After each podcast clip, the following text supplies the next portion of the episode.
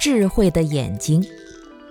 我们的眼睛平常是贪好看的，有的人总是要打扮得特别漂亮，一定要获得别人的好评。看别人也总要看好看的，不好看的就厌恶。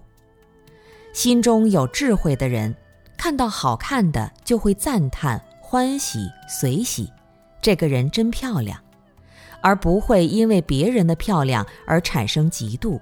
或者在背后想入非非，烦恼丛生。有一次，我们初中的同学聚会，他们也邀请我去。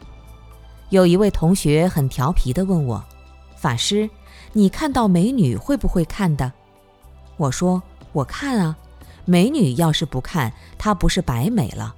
但是我看不见的时候，就不会再想看了，就不必再看了。”你看，佛菩萨长得这么庄严，寺庙盖得这么庄严，是让我们眼根享福，内心清净。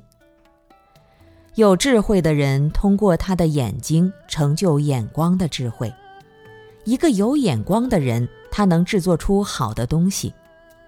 艺术家会在这个世界创造出美好的艺术品。如果你没有眼光，那么大家觉得好的，你会偏偏觉得不好。没有智慧的人，因为眼睛看见了东西而生起烦恼，还会说“眼不见为净”，看不见了就清净了，那是傻瓜，是瞎子。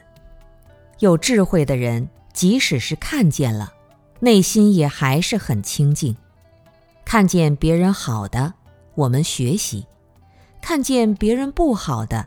我们帮助他改善，这就是智慧。